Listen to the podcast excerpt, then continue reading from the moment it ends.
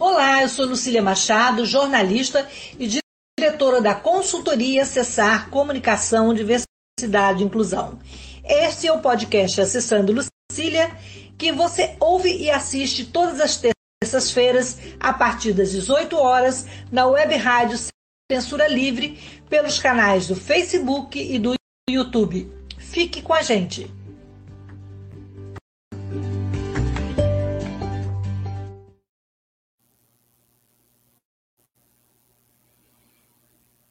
Olá, eu sou Lucília Machado, é, titular do podcast A Sessão do Lucília, e tive um probleminha com a rede nessa terça-feira, mas estamos retomando aqui, e, aliás, começando de novo a live com a querida Garrolice Alvarenga, nossa convidada de hoje. Antes de apresentar oficialmente a, a nossa convidada, eu vou me descrever. Eu sou Lucília mulher branca, de cabelos escuros na altura do pescoço, estou usando um óculos vermelho, blusa branca com fundo vermelho, verde e amarelo, um colar vermelho, estou sentada na minha cadeira de rodas, que não aparece aqui nessa. É, Bem-vinda, Garrolice, é um prazer dividir com você a bancada. Garrolice é mestre em diversidade e inclusão, professora do atendimento educacional especializado no município de Niterói e coordenadora de campo e inclusão do município de Macaé.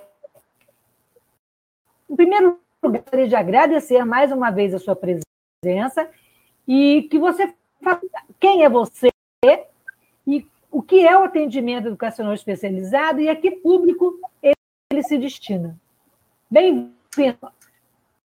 Vamos lá, vamos lá. Lucília, uma boa noite, boa noite a todos que estejam participando. É um prazer estar contigo de novo. É muito bom sempre estar com você e ainda mais falar dessa temática que realmente é a minha vida. Né? 28 anos, 29, que a gente milita é, pela essa causa e por essas pessoas e pela diversidade humana, né? Que a gente tanto respeita. Bom, eu vou me autodescrever também. Eu sou uma mulher parda, é, sessentona, de cabelos grisalhos, porque resolvi que o branco é lindo, e estou usando um óculos rosa, estou com um brinquinho aqui cheio de pedrinhas, é, com uma blusa estampada, parece uma pele de animal, alguma coisa assim, que nem eu sei identificar. Então, é uma blusa estampada. Estou com um colar. É fashion, é fashion. É, e a, atrás de mim tem minha estante, eu estou no meu escritório, e é um prazer estar com você aqui, como eu já falei, Lucília, todas as vezes que precisar e for para falar do tema inclusão, eu estou disponível. É, e você me fez uma pergunta que eu. É, atendimento educacional especializado. E, e a que público se destina? Então, o atendimento educacional especializado é, na verdade, uma prática que é desenvolvida na sala de recurso multifuncional. É, ele foi instituído para que nós pudéssemos atender as demandas dos alunos que possuem algum tipo de impedimento.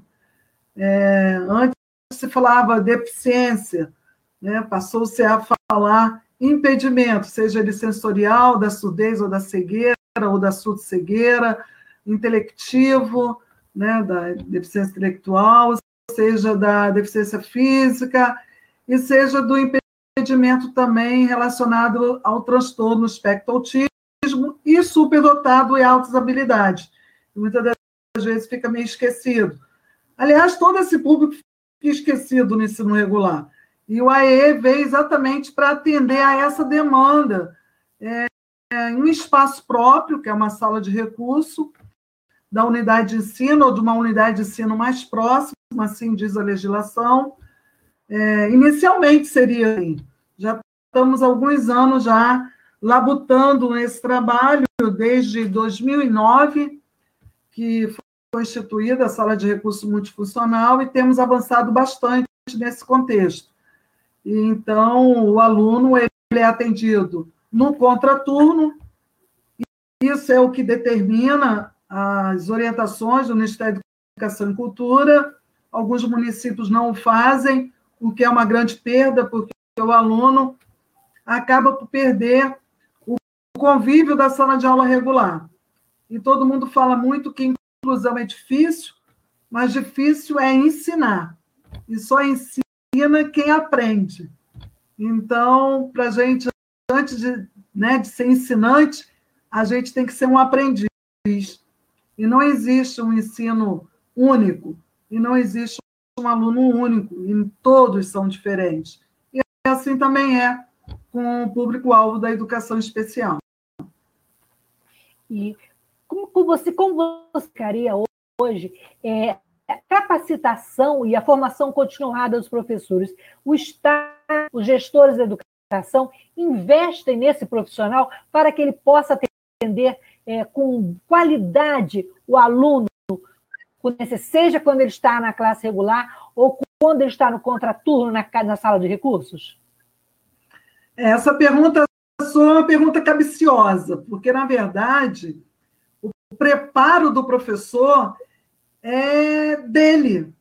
Ele tem que buscar isso. Está certo que é, governo, município, Estado é, tem que oferecer, e é oferecido. Todos os cursos que eu tenho, todas as pós-graduações que eu fiz durante toda a minha história acadêmica, foram feitas gratuitamente. Eu não fiz nada a não ser a graduação paga. Todas as outras eu fiz buscando esse conhecimento da pessoa né, com deficiência no ensino regular.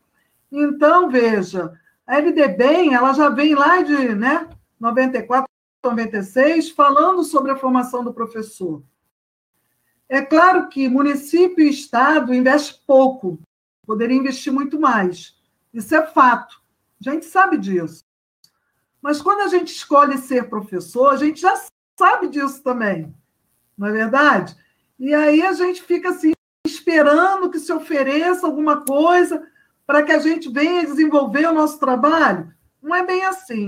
Então, é uma pergunta difícil, é, principalmente para mim responder, porque, na verdade, eu penso que a sua formação depende de você próprio.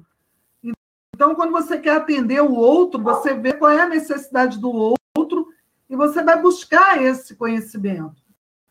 É, você veja que a classe de professores é, principalmente quando, quando é o primeiro segmento, a coisa é bem menor, a coisa é, tramita melhor. Mas quando vem no segundo segmento e ensino médio, a coisa se agrava. Por quê? Porque o professor tem que trabalhar em vários lugares, em várias escolas, é, durante é, tempo de hora-aula, e fica difícil realmente para ele, como professor, tá se, se eu não falo que é capacitando, não, não gosto dessa, dessa palavra, mas está se. Habilitando. É, se autoconstruindo, porque o ato de ensinar, ser professor, é uma autoconstrução. Eu vejo dessa forma. Você não consegue. O conteúdo que você aprende na universidade não é o suficiente para que você seja um bom professor. Não é. Entendeu? É que nem tirar a carteira de motorista. Quantas pessoas vão para a autoescola, estudam, tiram sua carteira de motorista, mas depois não conseguem ser um bom motorista? Então, eu, eu faço uma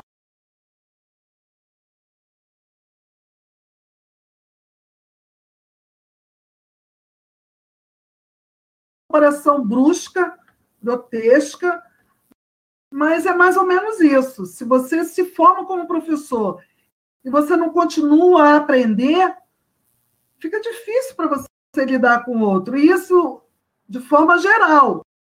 Você imagina com algum aluno que tem algum impedimento.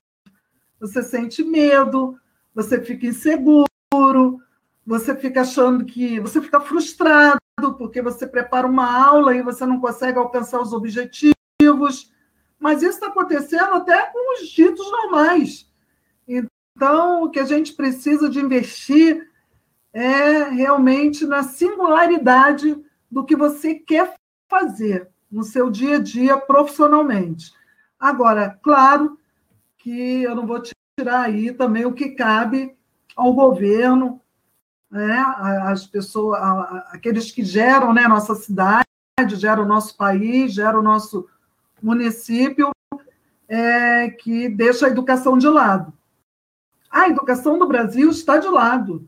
A educação, de forma geral, está de lado.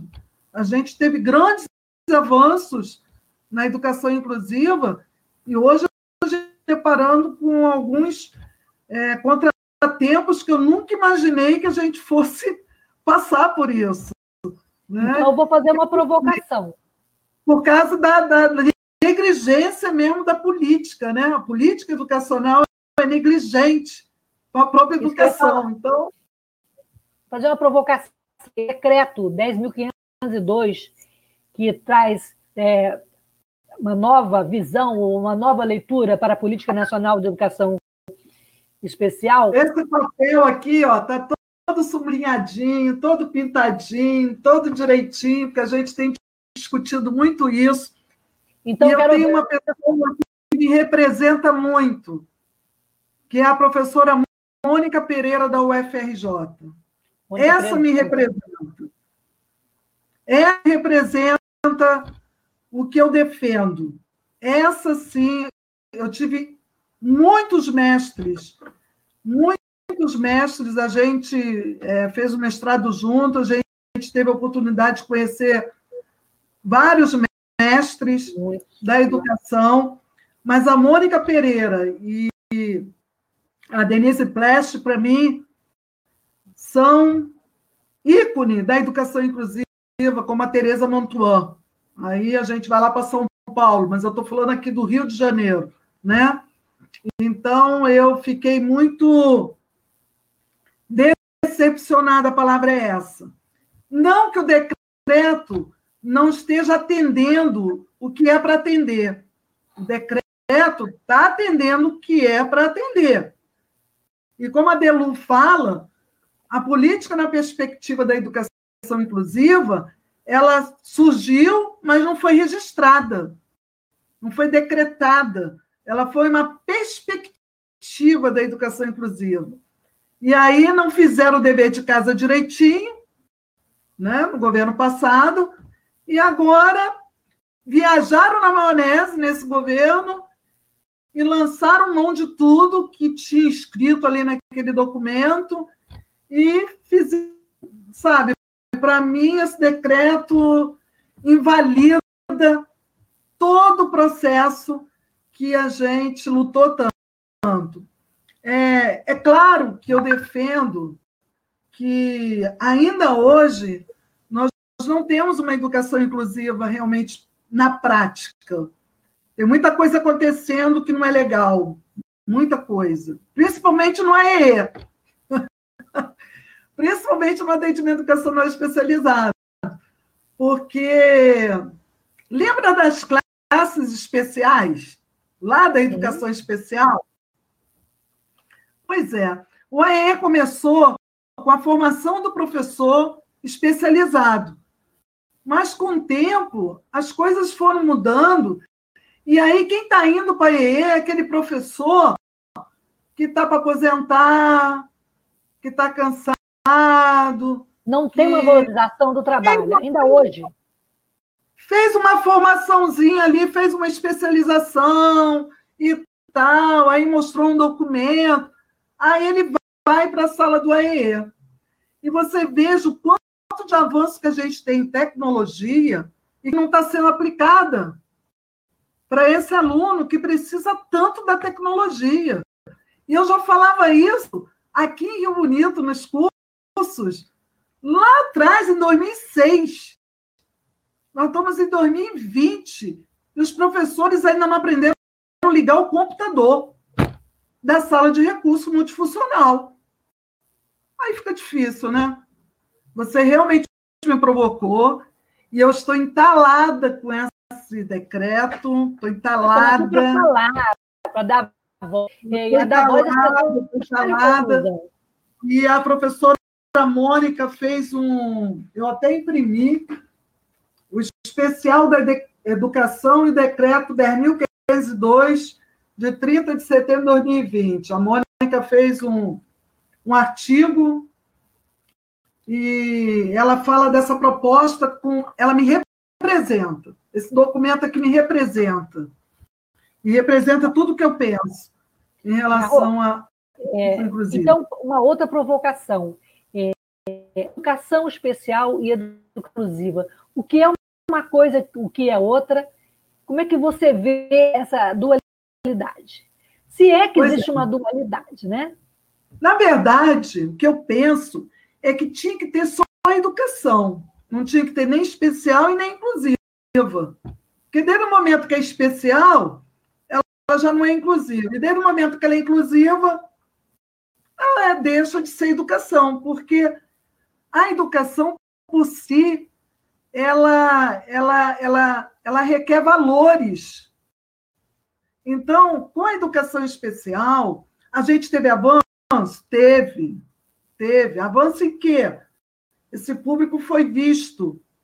Esse público apareceu. Com a educação inclusiva, muito mais.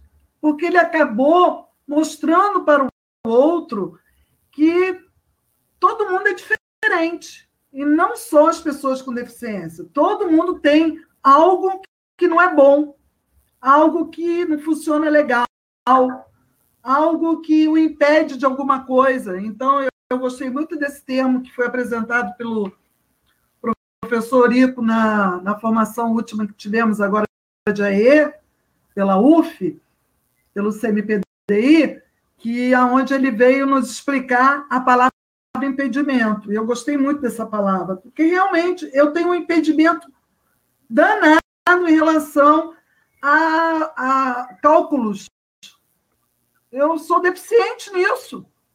Sou péssima, minhas contas não dão certo. E eu sempre sofri muito com a matemática, muito, no meu processo histórico, educacional. E eu podia ter ficado de lado, porque eu não era boa nisso. Se fosse aquela educação centrada. Você está falando que tem dificuldade com a matemática, não te cortando mas que recuperando uma história que eu acho que vale a pena contar. Como é que você, uma, uma, uma professora que de educação física, né, que fez bacharelado, licenciatura, é, veio parar na educação inclusive ou na educação especial. Também depois quero que você fale é, da sua visão como mãe com deficiência que já concluiu o ensino médio, e como é que foi essa trajetória como mãe? Como é que você, como é que era lidar com os dois lados da inclusão? Nós vamos ter que fazer outro podcast. Um só não, não vai ser possível, porque... vai, ser, vai ser pouco. É, porque a minha história é, de escolher a graduação de educação física é muito bacana, muito legal inclusive para meus colegas de turma de graduação de educação física, porque é, a nossa turma foi a turma mais gostosa da universidade. Eu fiz a graduação na Universidade Salgado de Oliveira, em São Gonçalo, e meus amigos, até hoje a gente troca, é, a gente se fala, e foi uma turma diferenciada naquela universidade, porque chegou eu lá de paraquedas, eu era a mais velha da turma, porque, na verdade, eu escolhi educação física. Eu tive uma chefe, Marlene Felício, de São Gonçalo, coordenadora de educação especial, que falou assim: Mas você vai fazer educação física, tem que fazer pedagogia. Eu não, não vou fazer, não vou fazer, não vou aguentar ver aquele monte de professor numa sala só, falando dos fundamentos, falando dos profetas da educação, daqueles caras né, bacana, e na prática não ser nada daquilo, porque eu, na minha turma de deficiente visual, que foi montada em São Gonçalo, foi a primeira turma que foi montada lá em São Gonçalo por Marlene, eu trabalhava com meus alunos com o corpo, com a música, com a dança, com o bambolê, com a corda, com aqueles recursos que era o professor de educação física que tinha, e o meu professor de educação física não conseguia trabalhar com meus alunos, porque eles eram né? Com alguns impedimentos, tinha alguns impedimentos, não só o visual, tinha intelectivo também, muitas das vezes. E eu não entendi. Eu falei, não, eu quero ir fazer uma graduação que eu não saiba nada. Que eu não saiba nada. Que eu vá aprender algo diferente. E aí a minha prática. Rafinha? Eu já tinha Rafinha, já tinha ah, Rafinha. Já eu entrei tarde, eu entrei na faculdade com 40 anos de idade, eu entrei muito tarde na faculdade, eu não tive condição de fazer a faculdade logo assim, terminei o normal, e só depois que eu, que eu consegui. E, e o interessante é que eu entrei na universidade, e aí aquela teoria toda é, foi muito bacana para o meu, meu momento universitário, porque eu aprendi cinesiologia, anatomia, aprendi um monte de coisa que fazia parte exatamente daquilo que eu fazia com eles na prática. Olha, a nossa intérprete está entrando aí. Antes tarde do que nunca, vamos, vamos recebê-la. Dá, Almir, dá para a gente incluir é a mais uma pessoa aqui na nossa live, a Verônica? É porque, infelizmente, a gente não tem os, é, todos os caminhos da inclusão. A gente estava falando que nós estamos a caminho da inclusão. E, e nem sempre a gente intérprete de livros disponíveis, né? Porque... É, a Verônica, ela, a Verônica é uma colega de Macaé e ela sempre se dispõe a me ajudar, porque fico muito chateada de falar de inclusão sem ter todos os recursos de acessibilidade. Eu fico muito chateada. E eu esqueci de perguntar se você tinha, e senão ela estaria mais preparada, já teria entrado com a gente desde o início. É, Mas eu já passei. Facebook, é, agendas, né? E ainda não temos esse recurso da janela de livros. E, lamentavelmente, mas tão bom, nem que seja no finalzinho, se ela entrar, e também ficar gravada aqui, né? Porque o nosso podcast fica depois nas plataformas. Nas plataformas. Ela vai conseguir entrar, Almir? Bem, enquanto ela não entra, vai continuando a sua história. Então, e assim foi. Eu fui para a universidade fazer a graduação de Educação Física, bacharelado em técnico em desporto, e foi maravilhoso, porque todas as nossas aulas a gente tinha que fazer alguma atividade que atendesse a pessoa com deficiência.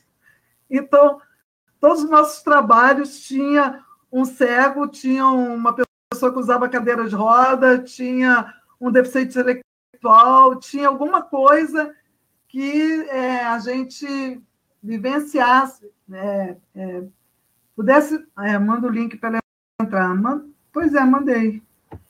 É, e, e foi muito bom, muito bom. Então, foi assim que eu vim parar na graduação de educação física. E depois eu fui fazendo, fiz pedagogia, depois eu fiz psicopedagogia, depois eu fiz pós-graduação em, em, deficiência visual, depois eu fiz surdez, depois eu, eu tenho todas as pós-graduações que vocês possam imaginar, e todas elas gratuitamente, porque eu fiz pela Universidade de Santa Maria, eu fiz pela UF, eu fiz pela UFRJ, coordenação pedagógica, supervisão. Eu sou Jurassic Park, né?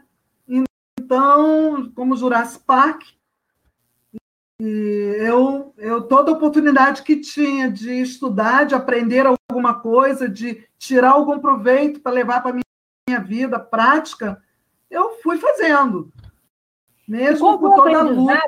Que você teve na prática quando você teve um filho, quando, quando você, você teve o Rafinha, que tem deficiência visual, e eu queria que você falasse da importância do Rafinha na sua vida, nas escolhas e na lição que você dá no seu dia a dia.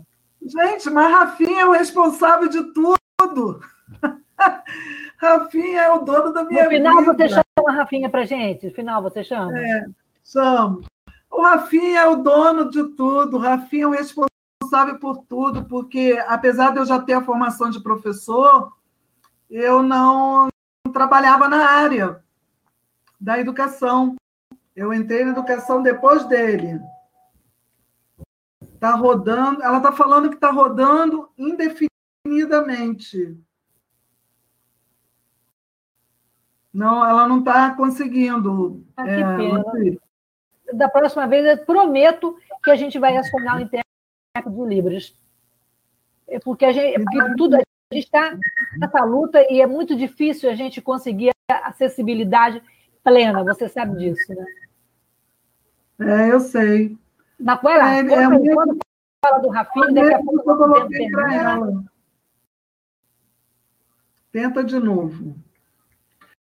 Então, e o Rafa é o responsável de tudo, porque, na verdade, é, eu tive que à luta, né? Como todo mundo.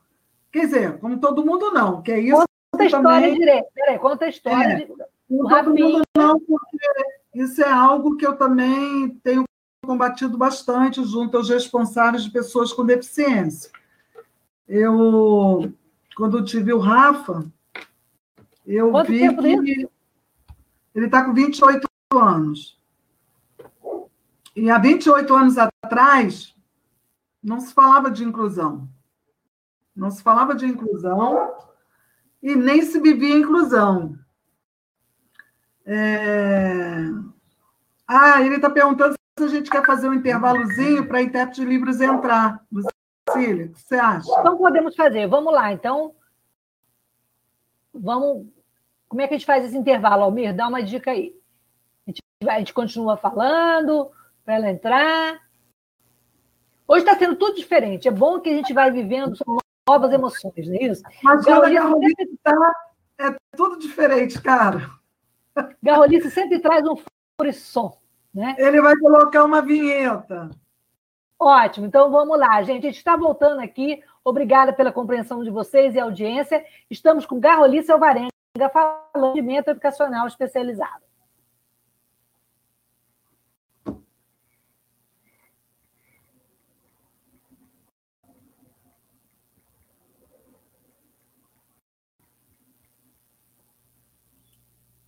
Para manter o projeto da Web Rádio Censura Livre, buscamos apoio financeiro mensal ou doações regulares dos ouvintes, já que não temos anunciantes, não temos propagandas de empresa e não recebemos recursos de partidos e políticos.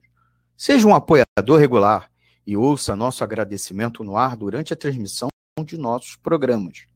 Seu apoio é muito importante para nós. E os apoiadores recebem prestação de contas mensal temos uma vaquinha virtual permanente. Para apoiar, acesse aqui https dois pontos barra barra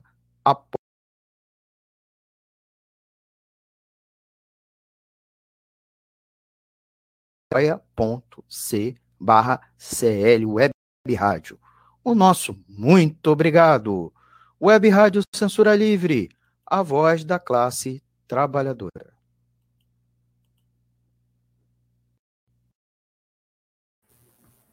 Bem, voltamos, mas eu acho que, que não foi possível colocar a, a intérprete, né? Então vamos lá, Garro, continua na sua história. Vamos lá. A chegada do Rafinho, que mudou e que e então. chega na escolaridade dele, como é que foi é, o atendimento educacionalizado para ele? É, eu penso que é um outro, é um outro momento para contar isso tudo, porque a história de Rafa é bem longa, porque a escola especial que era para ele, na, na, no tempo dele, a gente não conseguiu, porque é, na, Rafinha nasceu prematuro, com 500 gramas, e adquiriu a cegueira lá na incubadora. E aí eu fui procurar o Benjamin Constant para fazer a estimulação precoce, porque era o que tinha, né? Eu morava em Maricá.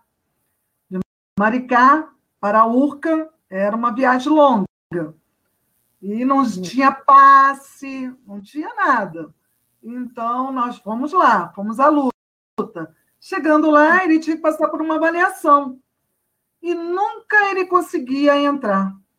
Nunca. Porque ele tinha outras questões que não era só a cegueira. Mas as outras questões não eram atendidas também porque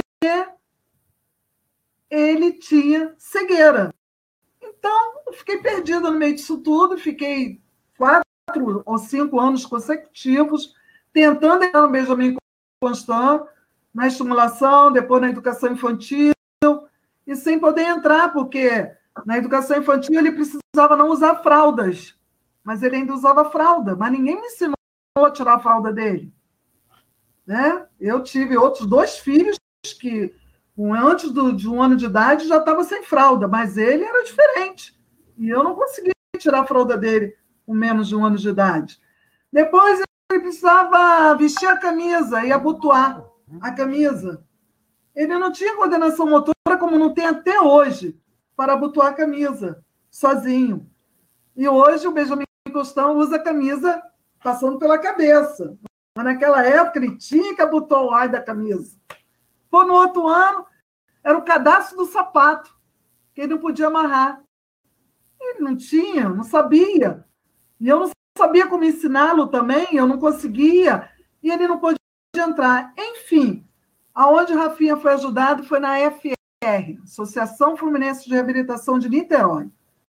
Foi lá que a gente conseguiu apoio e ajuda, e eu sou grata até hoje a todos de lá, porque foi onde não era para estar, porque não tinha Não era uma casa de deficiência visual, especificamente, não é? Não tinha deficiência física, ele tinha tudo quanto era deficiência, menos a física. Então, ele é cego, ele tem o espectro autista, ele tem a questão intelectiva e ele tem surdez espacial. Mas não tinha deficiência física. Mas foi lá que a gente passou cinco anos da nossa vida e aonde a gente aprendeu muita coisa com a equipe do AFR. Eu sou grata infinitamente à AFR por isso. E um dia, Rafinha voltou para o Benjamin Constant, pela porta da frente. Então, é, ele ficou acabando, ficou, ficou, ficou no, no, no internato do Benjamin Constant, aquele jovem adolescente que antes não tinha conseguido entrar quando era criança. Mas ele conseguiu entrar é, quando adolescente ficou. E ficou até interno lá e todo mundo tem um maior carinho por ele, todo mundo lembra dele. Ele foi um dos alunos. Deixa eu falar com a Verônica aqui. Valeu, Verônica. Obrigada, tá? Fica para a próxima. Te aviso com antecedência. Beijo. Agradeço. É, estou agradecendo. E aí, nessa sua sala, aí... que o nosso tempo acho que está, não tem muito tempo, porque a gente tem problemas técnicos e a gente fala muito e a gente tem muita informação. É só para atualizar essa sua saga é, pela inclusão. Não, então, deixa, deixa, deixa eu resumir a saga. Isso. Deixa eu resumir a saga do Benjamin Constant, porque chegou um momento no Benjamin Constant, quando ele terminou quinto ano, que falaram assim para mim: o que, que você quer que seu filho faça? E é por isso, Lucília, que eu tenho tanta implicância com a escola especial, sabe? É por isso que eu vivi isso, não só com meu filho, mas com outros, que eles lidam com o sujeito dia e noite, no meu caso foi dia e noite, e não sabem ainda o que fazer com aquele menino. Agora, você imagina na escola inclusiva, na escola regular. E é por isso que eu digo que não existe um lugar só para que a pessoa com deficiência, criança com impedimento, deficiência, seja que nome for, viva. Ela tem que conviver com os outros. Ela tem que estar no meio. Ela tem que estar no meio de todo mundo, porque não existe um mundo especial para ele. Ele vai crescer com autonomia se ele estiver no meio de todos. E assim foi feito. Aí eu falei assim: ah, vocês não sabem o que fazer com ele? Então tá.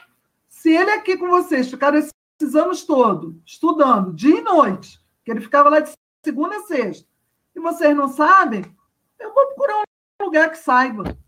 Aí a e gente. Você foi luta. Aí a gente já estava começando o trabalho de inclusão aqui em Rio Bonito, em qual eu fui a percussão professora, implementadora de toda a inclusão aqui do município, da cidade. Ninguém pode negar isso, não tem jeito. Ainda mais com esse nome, né? E, foi me dada a oportunidade de fazer, construir a política daqui, de educação inclusiva, do município, e nós viemos para cá e ele foi estudar numa escola regular. Numa escola regular, supletivo, no EMES, porque ele já era um rapaz, né? E aí ele fazia o AEE. Ele fazia o atendimento educacional especializado, quem era o professor dele era o Tiago. Tiago Monteiro. Tiago começou a usar querido, o doutor. Um querido, um querido. É, aquela coisa toda. Lá no Benjamin Constant, ele teve avanços, porque para a autonomia da vida, ele, teve. Ele teve que se virar sozinho lá dentro daquele instituto, né? Ele teve lá também professores que foram maravilhosos com ele. Foi Leonídia, professora Leonídia e outros mais, que ele lembra até hoje, que foram bacanas. No entanto, o sistema aprisiona esses professores. E isso acontece também, isso acontece também aqui fora. O sistema educacional aprisiona os professores, não deixa os professores livres para atuar da maneira que eles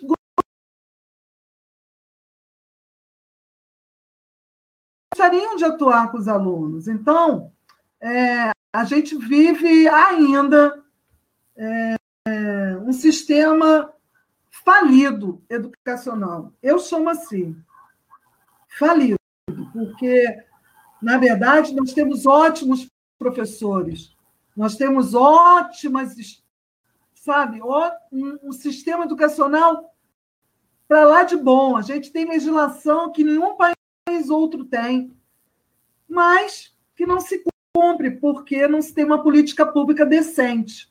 E quando a, a gente, gente pode mudar isso, Garro? Vai mudar sei, isso? Filha, sinceramente, eu não sei, porque o novo decreto ele está maravilhoso para surdez.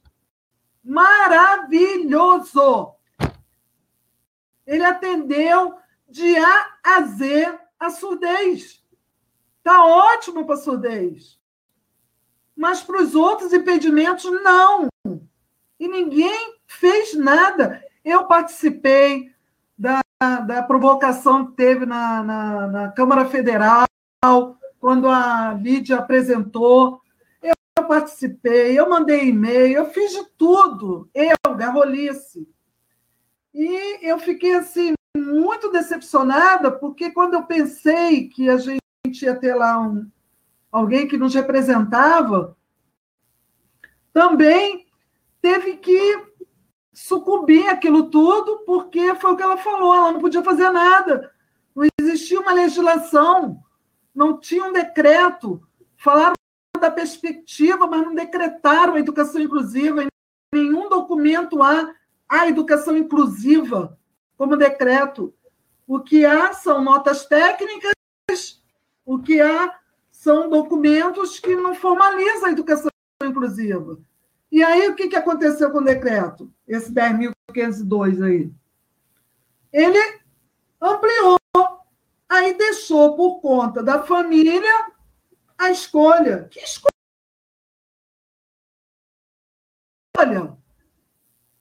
A escolha de Sofia, né? Perdida, a família não sabe o que vai fazer, a família está querendo se achar. E quando ela encontra uma porta aberta, onde o filho dela fique, e antigamente era o dia todo, né? Não sei como é que vai ser agora, né? Essa escola especial que eles estão botando aí. Não sei como é que vai ser. Aí, pronto. A família quer isso. Só que a família esquece de uma coisa. Ele vai crescer. Ele vai ficar adulto. E aí? Para onde ele vai depois de adulto? A escola vai ter que segurar ele, que nem a escola especial fazia, ficar com os adultos lá, já quase na porta do asilo, que aqui em Rio Bonito eu tinha isso, aluno com 50, 60 anos de idade, na escola especial. Fazendo o quê? Se não há uma política de desenvolvimento social, se não há uma política laborativa para essas pessoas, se há uma política de esporte e lazer, se não há uma política de cultura, não há nada. Não há nada. Querem que a educação carregue isso para sempre. E não é assim. Quando diz continuidade do aprendizado, eu interpreto da seguinte maneira: eu interpreto que não é continuidade da escolaridade. Eu interpreto que é continuidade do aprender. Aprender o quê? Um ofício, um esporte, alguma coisa que vai ocupar a vida desse sujeito. Porque ele não vai ser criança a vida inteira. E nem vai ter o pai e a mãe a vida inteira. Então, o Rafinha, eu tentei criá-lo com autonomia. E ele tem essa autonomia, graças a Deus. Apesar dos impedimentos outros que ele tem, ele toma o banho dele sozinho, ele pega a roupa dele no armário dele, ele veste o que ele quer, ele sabe onde está, ele pede para ir ao barbeiro, ele terminou o ensino médio porque ele encontrou professores que se colocaram à disposição dele. Claro que eu dei umas futucadinhas, né? Lógico. Muitas né? necessárias. Né? Eu dei umas futucadinhas mais que foram necessárias e que os professores né, chegaram juntos. Agradecem, eles agradecem, porque você somou, você veio sempre, trazer. Sim, né, sempre foram gratos, sim. Eles ficavam admirados de ver a disposição de Rafa, a vontade dele de aprender, mesmo com todos os impedimentos. A última escola que ele passou foi em Rio das Ostras, foi até interessante, porque eu fui morar em Rio das Ostras no meio do ano, e ele saiu aqui de Niterói, no segundo ano do ensino médio, uma escola estadual, lá, é, esqueci o nome da escola, além do Fonseca, e eu fui morar em Rio das Ostras. E esse menino, olha, Se cego precisa de rotina e autista, Rafinha é diferente, porque ele não tem rotina, ele não teve rotina na vida dele, nem teve. Não teve. Porque eu nunca ele mudei. Só teve emoção. A gente ele mudou muito. A gente mudou muito, eu sempre fiquei fazendo concurso para ganhar mais, eu queria para o município que me pagasse melhor, para eu poder sobreviver, para eu poder pagar minhas contas, para eu poder criá-lo. Tive que trabalhar a vida inteira, então eu fui mudando de município a município, fui parar lá em Macaé, enfim, fui morar em Rio das Ostras. Quando eu cheguei para matricular ele na escola estadual, mas a gente aqui não tem condição de atender ele, não. Oi? Não tem? Como assim? Ah, mas é porque está no meio do ano. Ué, direito dele. Nós mudamos agora, e quando eles viram que não era uma garrolice qualquer, a coisa era aconteceu. A garrolice, né? É, a coisa aconteceu, né? Eu já tinha ligado para o NAPS, eu já tinha feito meus contatos, eu fui na escola pensando que é, a gente fosse é, conseguir nos trâmites normais. A pessoa chega, matricula o filho e ponto. Não, não é assim ainda. Não é. A pessoa com impedimento ainda assusta muito o padrão. A gente só tem três minutos, segundo o povo aí. É... Tem alguém entrando aí? Anelita? Anelita. Anelita. Anelita.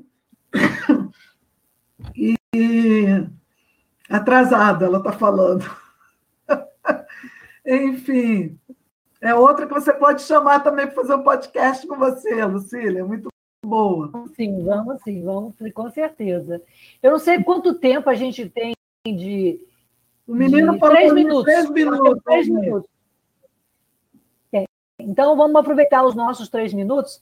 É, você, nessa sua luta, seja com Rafinha, seja pela inclusão, em todos os campos onde você esteve, você sempre me, me causou curiosidade, sempre defendeu uma cultura inclusiva. E eu queria que você falasse para a gente o que, que é essa cultura inclusiva e como é que a gente vai conseguir é, ter essa cultura inclusiva, colocá-la em prática.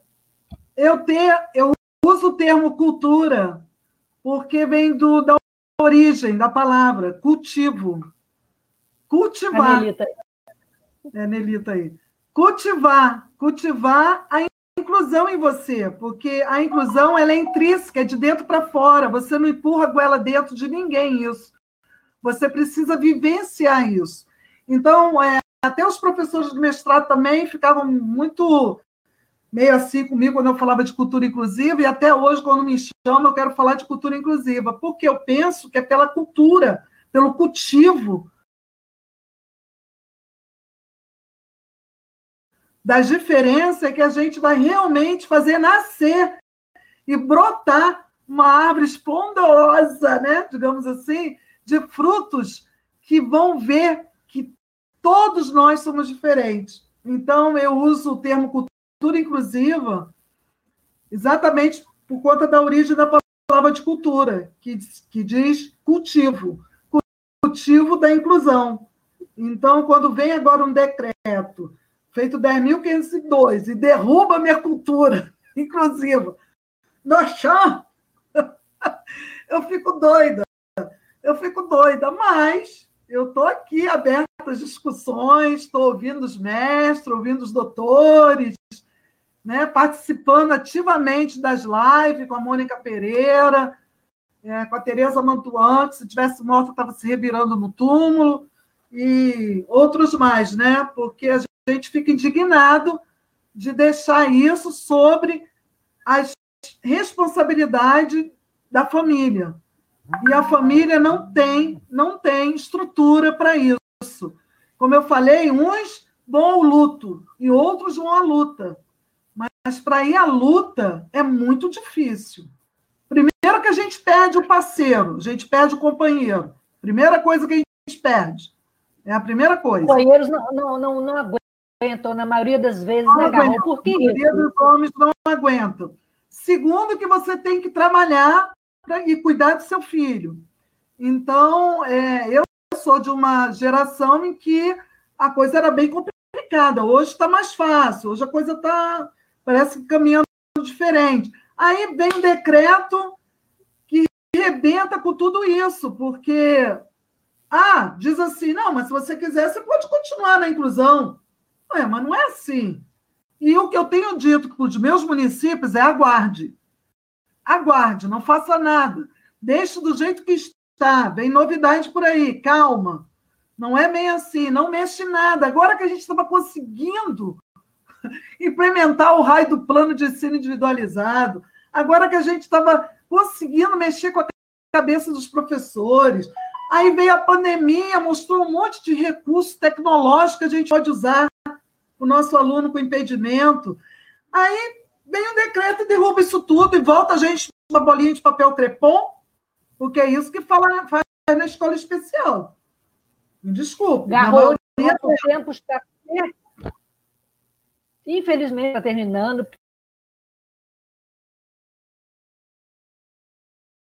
Tivemos aquele probleminha no início. A gente ficaria, ficaria falando o dia inteiro, a noite inteira aqui, porque a gente tem muito papo, você tem muita história e a gente tem muito, muita luta. Então, só para terminar, eu queria que você desse uma palavra para aquela mãe que hoje está com o filho em casa por causa da pandemia, do atendimento educacional especializado e palavra, qual a esperança, qual é o caminho? Olha só, eu posso falar, eu posso falar para o Macaé, eu posso falar, para o Macaé, eles estão sendo atendidos virtualmente. Aqueles que têm possibilidade estão sendo atendidos virtualmente. Os que não, eles estão sendo é, atendidos com os responsáveis. Os professores fazem o atendimento com os responsáveis via WhatsApp, via Facebook, gravam. Os professores estão se reinventando. Então, em Macaé, isso está rolando. Não parou em nenhum momento. Claro que há os casos que as crianças não são verbais, que as crianças têm outros comprometimentos, deficiência múltipla. Então, são atendimentos que nós estamos repassando para os responsáveis fazer as atividades com seus filhos. Coisa que também é complicada, porque os pais também estão vivendo esse inferno que está sendo essa pandemia. Mas não estamos parados. E o que eu falo para essa mãe é o seguinte: é acredite no seu filho, não desista dele, invista nele. Tudo que você estiver fazendo em casa, bote ele para fazer junto com você. Foi assim que eu fiz com o meu. O meu hoje tem 28 anos. Mas no início de tudo, ele batia a cabeça no chão, ele mordia de tirar o sangue, ele pintava o sete. Ele era um menino terrível. Por isso que todo mundo rejeitou. Todo mundo rejeitou ele. Benjamin Constant rejeitou ele, o Ines rejeitou ele. O único lugar que ele não foi rejeitado foi o FR. Então, mas eu acreditei nele. Eu acreditei na potencialidade dele. Eu Você investi na inclusão. Eu investi e acreditei na inclusão. Eu lutei para que ele estivesse no meio. Eu fiz com que ele levasse mordida também, para ele saber que morder dói. Então é assim que é, não é diferente. Eu gritei com ele, porque ele gritou comigo. Então eu gritei para ele ver que ó, o ouvido dói quando grita. E eu tive um neurologista que falava assim para mim, doutora Sandra, lá na FR. Rafinha batia muita cabeça no chão, ele tinha a cabeça deformada na parede, na, no chão, que, né, tinha o transtorno comportamental. E eu falava assim, a doutora falava assim para eu botava umas almofadas, quando ele ia bater a cabeça, eu botava umas almofadas para ele não machucar a cabeça. A doutora falou assim para mim, Garro, você acredita nele? Acredito. Você confia em mim? Confio.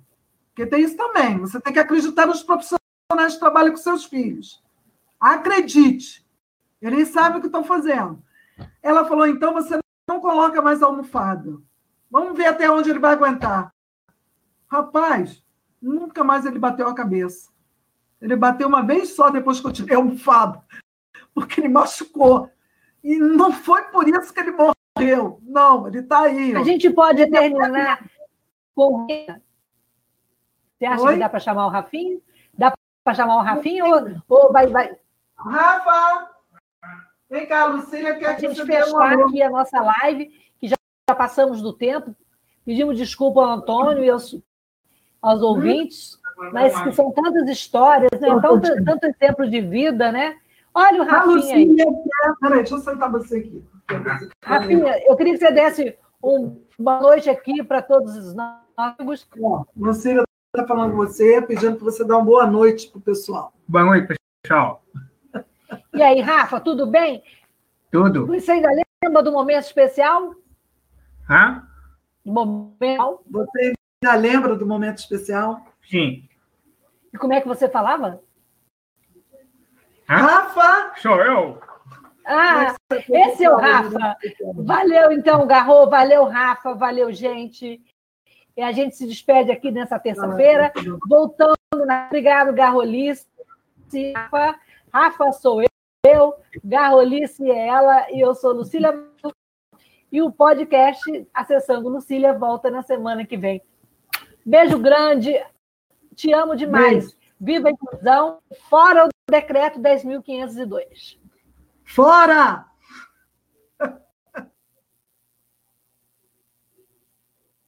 Woo!